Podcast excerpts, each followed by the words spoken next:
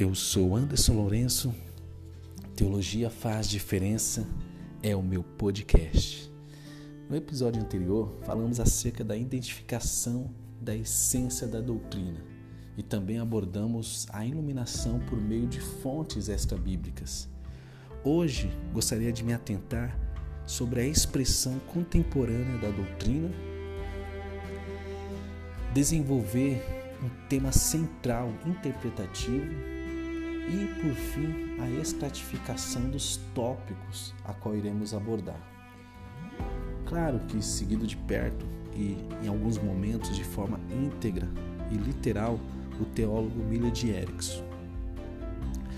Depois de determinar a essência duradoura ou conteúdo permanente da doutrina, precisamos expressá-la de uma forma que seja razoavelmente acessível às pessoas nos nossos dias, porque senão não faz sentido identificarmos a essência da doutrina cristã por meio da iluminação de fontes extra-bíblicas e da própria Bíblia como um todo e não conseguirmos expressá-la nos dias a qual vivemos.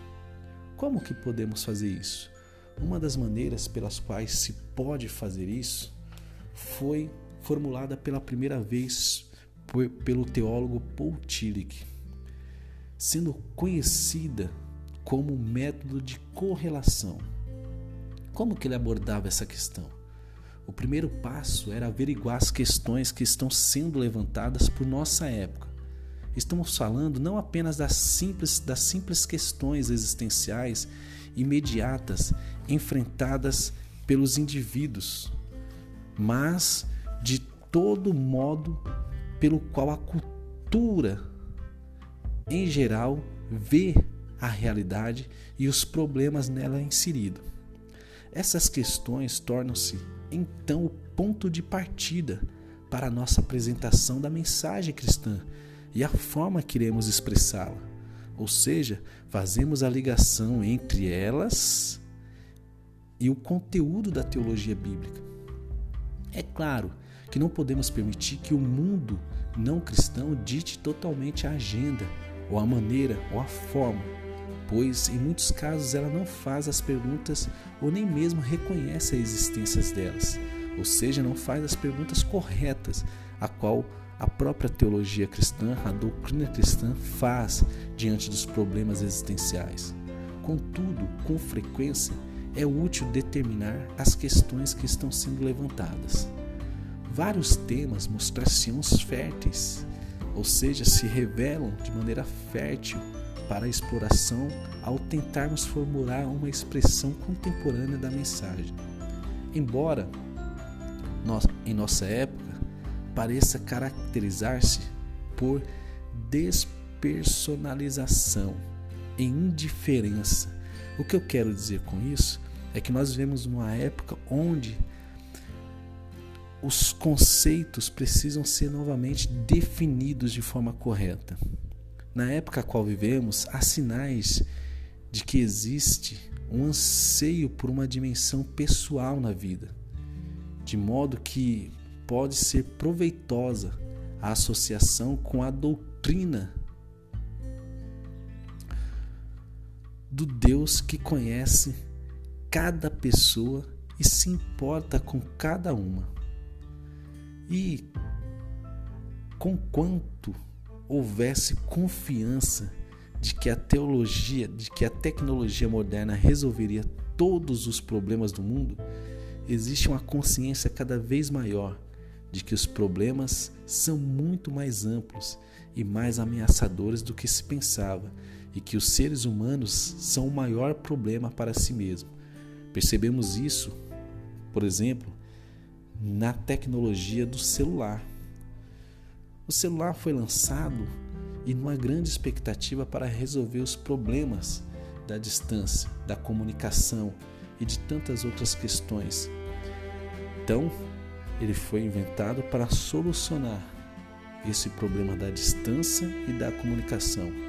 Hoje percebemos que essa tecnologia tomou rumos totalmente diferentes e tem sido dos maiores problemas, não só da juventude, mas até mesmo da terceira idade, pessoas totalmente que perderam, deixaram de se comunicar com as pessoas que estão próximas para se comunicar com as pessoas que estão distantes, perdendo a comunhão, a amizade e todo o desenvolvimento que o projeto que vinha por trás dessa tal tecnologia, revelando então que o problema não são simplesmente as, a, os avanços da tecnologia ou a nossa confiança nela.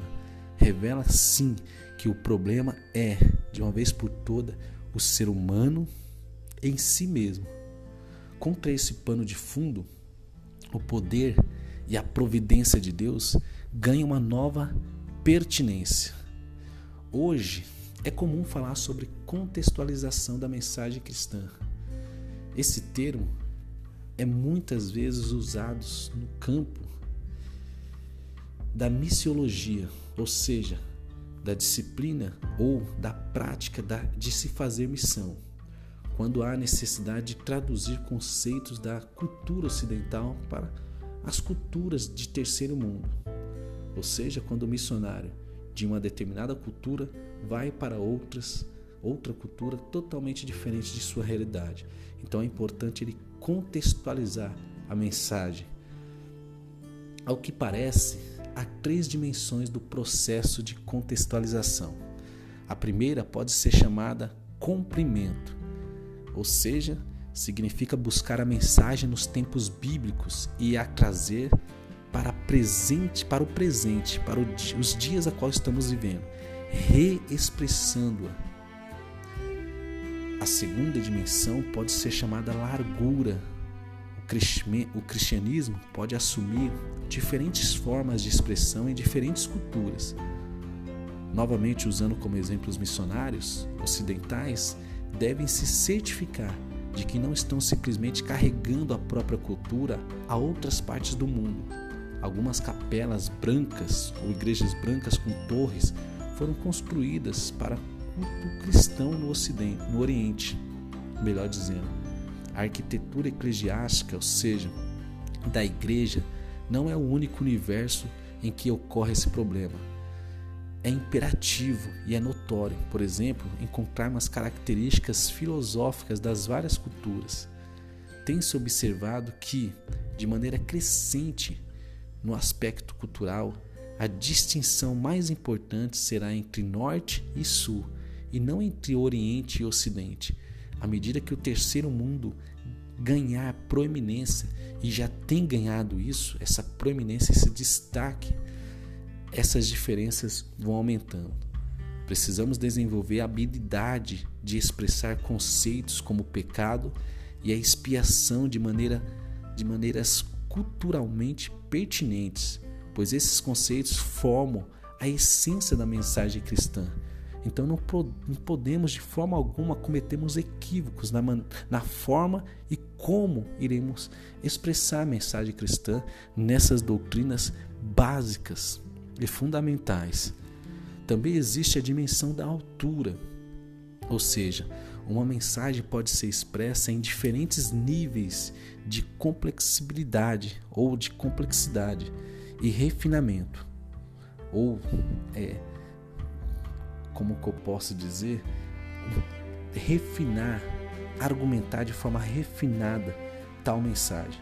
Talvez isso só dependa da idade dos ouvintes. Por exemplo, não se pode comunicar da mesma forma a mensagem cristã para uma criança e para um professor universitário. São pessoas totalmente diferentes em níveis, até mesmo pedagógicos, completamente distantes um do outro. Além disso, existe a questão dos conhecimentos preliminares de conceitos bíblicos e teológicos. Com frequência, os alunos leem obras teológicas profissionais, de teólogos profissionais, que estão em um nível muito mais avançado do que estão as pessoas a quem eles, por sua vez, devem testemunhar a verdade.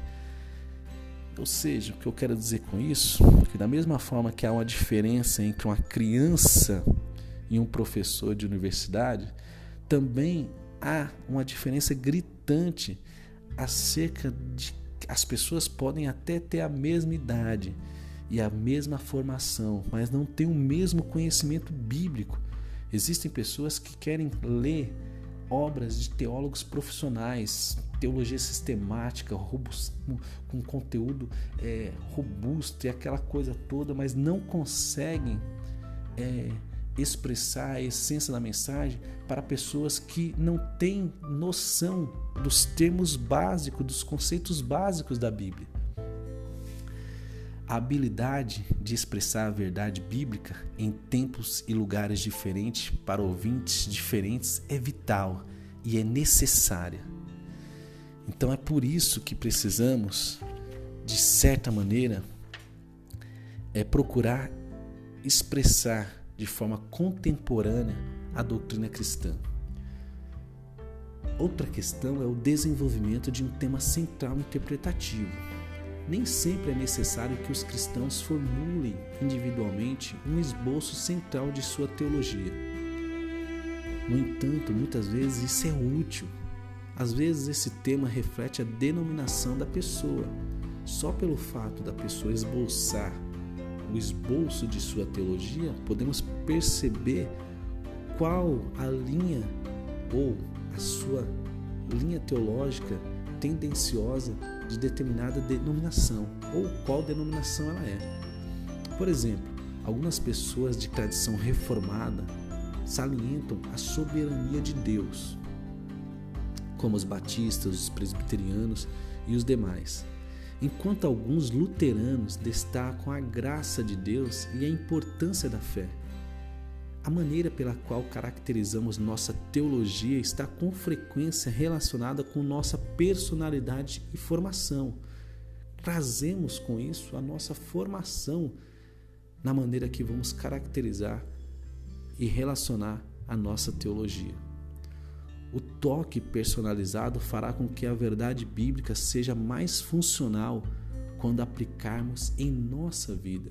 O que eu quero dizer com isso é que indiferente da nossa formação, a teologia fará sentido quando isso for aplicado à nossa vida.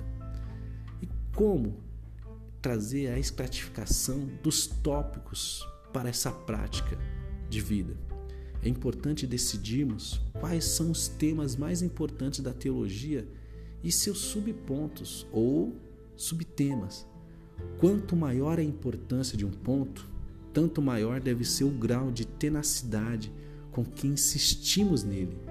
Assim, embora uma pessoa para manter comunhão com outra não possa impor como condição que, está, que esta concorde que a igreja será arrebatada no mundo antes ou depois da grande tribulação, essas questões são secundárias deve haver acordo quanto à questão da volta de Cristo, que é uma doutrina e uma questão essencial.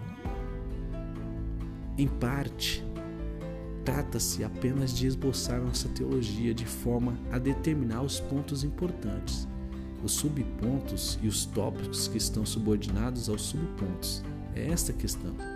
Depois de afirmar isso, no entanto, reconhecemos que ainda existe uma gradação entre os pontos mais importantes. Por exemplo, a doutrina da Escritura é fundamental, porque nosso entendimento de todas as outras doutrinas deriva dela. As afirmações sobre Deus, Cristo, sobre a igreja depende da doutrina e da teologia e da nossa crença acerca da Escritura. Além disso, a doutrina de Deus é básica, porque fornece a própria estrutura dentro da qual são feitas todas as outras construções teológicas. Então, a doutrina de Deus tem um ponto em destaque para formularmos as grandes questões teológicas. Também pode acontecer de, em determinada época, certo assunto ou tópico exigir mais atenção por estar recebendo ataques ou atenção especial no mundo a qual estamos nos dirigindo. Como, por exemplo, por esses dias, a, a questão da atualização da mensagem bíblica, ou melhor dizendo, que a Bíblia precisava ser atualizada. Nesse período que nós estamos vivendo, a Bíblia recebeu alguns ataques diante disso. E o que, que aconteceu? Houve uma volta e uma exposição necessária da doutrina da Escritura para mostrar no tempo contemporâneo e nessas questões contemporâneas que a Bíblia é a verdade absoluta e é suficiente que o homem, na verdade, que é insuficiente para as questões a qual estamos vivendo. Com certeza é essencial considerar com cuidado o significado relativo dos tópicos teológicos para fazermos uma boa teologia. E é por isso que eu quero que você compreenda e caminhe comigo e entenda que teologia faz diferença.